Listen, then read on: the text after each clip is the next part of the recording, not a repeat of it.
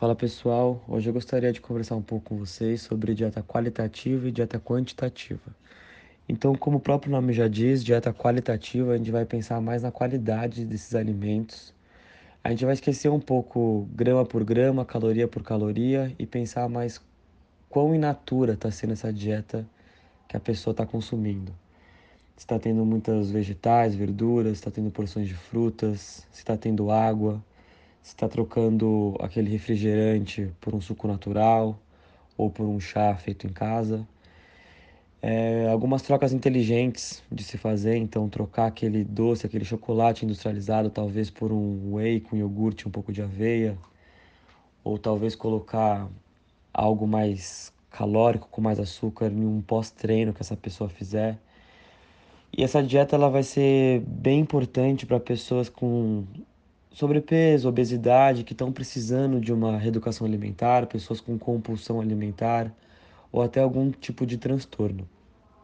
Quando a gente pensa na dieta quantitativa, como o próprio nome já diz, a gente está pensando em quantidade de alimentos. Então a gente vai pensar realmente em grama por grama, caloria por caloria. E aí o paciente vai ter que realmente pesar ali 200 gramas de macarrão, 150 gramas de frango, vai ter que contar ml por ml do suco natural caso que ele caso ele queira tomar. Vai ter que ter uma quantidade bem considerável é, de proteínas carboidratos ficar bastante atento a isso fibras. E esse tipo de dieta a gente pode pensar mais para pacientes que já têm uma educação alimentar pacientes que querem ter um desempenho esportivo maior.